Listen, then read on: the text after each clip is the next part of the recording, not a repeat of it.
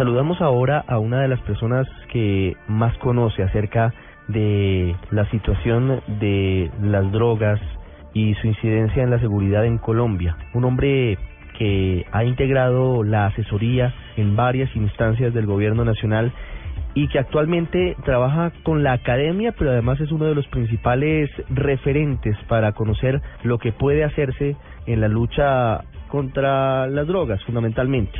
Es Daniel Mejía Londoño, él es el director del Centro de Estudios sobre Seguridad y Drogas de la Universidad de los Andes. Es economista y es un hombre muy respetado y valorado en el mundo académico y en el mundo de las soluciones que se buscan al tema de las drogas en todo el mundo. Doctor Mejía, muy buenas tardes. Buenas tardes, muchas gracias por la invitación. Doctor Mejía, muchas gracias por atendernos. Lo hemos llamado hoy porque estamos hablando acerca de un estudio reciente que ha publicado la Organización Mundial de la Salud y que de nuevo pone la lupa sobre lo que significa el uso del glifosato para la lucha para acabar los cultivos ilícitos. Dice la OMS que hay evidencias que señalan que el glifosato es posiblemente cancerígeno. ¿Cómo lo analiza y desde su conocimiento cómo ve la situación? Este es un estudio que, publicó, digamos, el brazo de investigación sobre temas de cáncer de la, de la Organización Mundial de la Salud y es una pieza de evidencia más sobre los efectos que el glifosato tiene eh, o puede tener sobre la salud humana.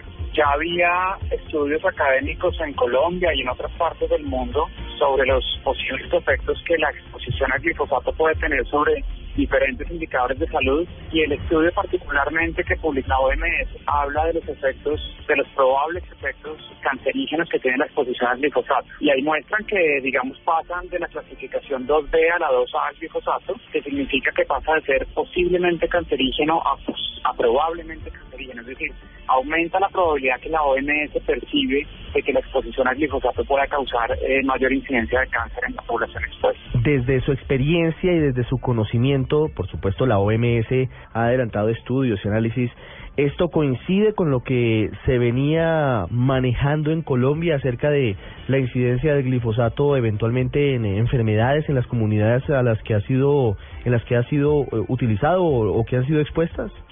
Sí, coincide, digamos, sobre, sobre incidencia de cáncer. Realmente hay, hay algunos estudios, pero también hay otros estudios, unos de laboratorio con animales y otros de trabajo de campo con personas que han estado expuestas a eh, el glifosato utilizado en las campañas de aspersión aérea con herbicidas. El estudio que nosotros hicimos desde, desde la Universidad de los Andes es un estudio más observacional, es decir, es un estudio donde utilizamos todos los datos, el universo de consultas médicas entre 2003 y 2007 en Colombia. Son más de 52 millones de observaciones donde vemos a los individuos más que una vez en el sistema médico de salud colombiano y los datos diarios de expresión. Ahí lo que encontramos es que la exposición al, al, glifosato utilizado en las campañas de expresión aumenta la incidencia de enfermedades dermatológicas y aumenta la incidencia de pérdidas no deseadas de embarazo, lo cual, digamos, es un tema bastante delicado y bastante grave. Hoy en Colombia, ¿qué tan utilizado es el glifosato para la aspersión de cultivos ilícitos? Decíamos hace un rato que en los 90 era prácticamente la norma, pero que eso ha modificado constantemente la situación por cuenta de estos estudios y por cuenta de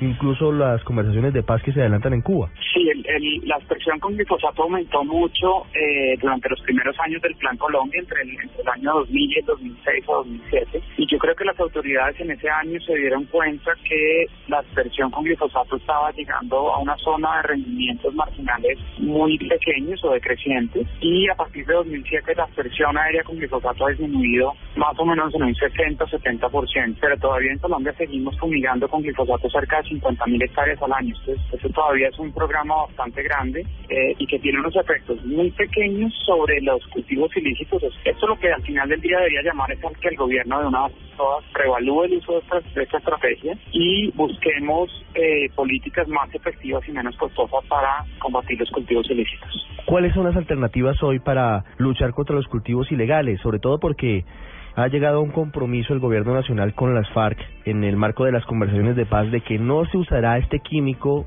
sino cuando sea absolutamente imposible el uso de otros mecanismos, como por ejemplo eh, la erradicación manual. ¿Cuáles pueden ser eh, alternativas sostenibles para seguir luchando contra los cultivos ilícitos? A ver, la, erradicación manual es una alternativa, pero es una, es una alternativa también muy costosa porque muchos muchas personas de estos grupos móviles de erradicación terminan con las piernas amputadas por la expresión de minas o terminan muertas producto de estos artefactos explosivos. Entonces, esa es una política un poco más efectiva porque realmente acaba con los cultivos, los destruye, pero es muy costosa en términos de vidas humanas. Yo no, no recomendaría, digamos, que la alternativa fuera esa. Hay otras alternativas que a pesar de no atacar directamente los cultivos ilícitos, eh, tienen efectos sobre los cultivos ilícitos, que son todas estas campañas de lo que llamamos interdicción, es decir, ir tras los grandes cargamentos de cocaína, ir, traer, ir tras los, tras los laboratorios para el procesamiento de cocaína y esto básicamente lo que hace es hacer menos rentable el negocio y que los productores de coca y de cocaína eh, demanden menos hoja de coca y así disminuyen los cultivos.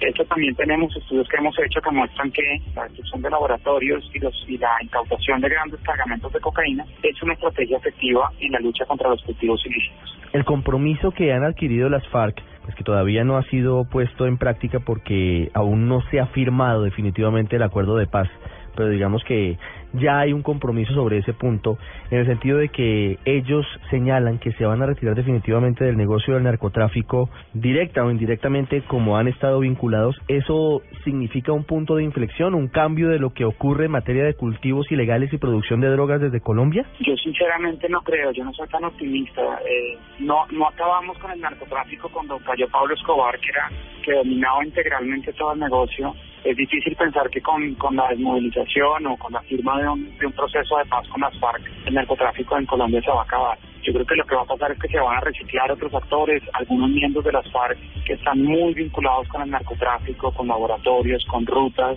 se van a quedar en el negocio y el negocio va a seguir mientras existan estas rentas ilegales asociadas a, producir y traficar eh, con, cocaína en Colombia. Ese negocio va a seguir, vamos a tratar de seguir luchando contra esto y vamos a perder muchos recursos en esta en esta lucha. Eh, yo soy yo soy optimista sobre las negociaciones de paz en algunos aspectos, pero sobre el tema narcotráfico no creo que, que el proceso de paz vaya vaya a cambiar radicalmente la dinámica del narcotráfico en Colombia. Una última pregunta, doctor Daniel Mejía. ¿Qué está pasando en el Catatumbo? ¿Por qué, según las más recientes cifras del Ministerio de la Defensa, se han duplicado los cultivos ilícitos en los últimos meses en esa zona del oriente del país? Yo creo que es porque es una zona en donde el gobierno no, el gobierno y las fuerzas militares y la policía no han logrado entrar a controlar la zona, básicamente por una mezcla entre grupos ilegales y protesta social que ha hecho muy difícil la labor de las fuerzas militares y de policía. Y esto básicamente se convirtió en un caldo de cultivo para todo tipo de males en Colombia. Y eso hay que ponerle atención porque puede ser una zona que explota muy fácilmente y de unos conflictos que escalan a otras zonas del país. Yo sé que hay mucha preocupación sobre lo que está pasando en esta zona, pero no creo que la razón por la cual esta zona se está complicando es porque se haya dejado de hacer aspersión aérea de cultivos ilícitos en esta zona. Va mucho más allá de eso. Es Daniel Mejía Londoño, director del Centro de Estudios sobre Seguridad de Drogas de la Universidad de los Andes, recientemente ganador del premio Juan Luis Londoño de la Cuesta y una autoridad en estudios y análisis del fenómeno de, de los cultivos ilegales, de el narcotráfico y, y lo relacionado con la seguridad. Doctor Mejía, gracias de nuevo por haber estado con nosotros. Muchas gracias.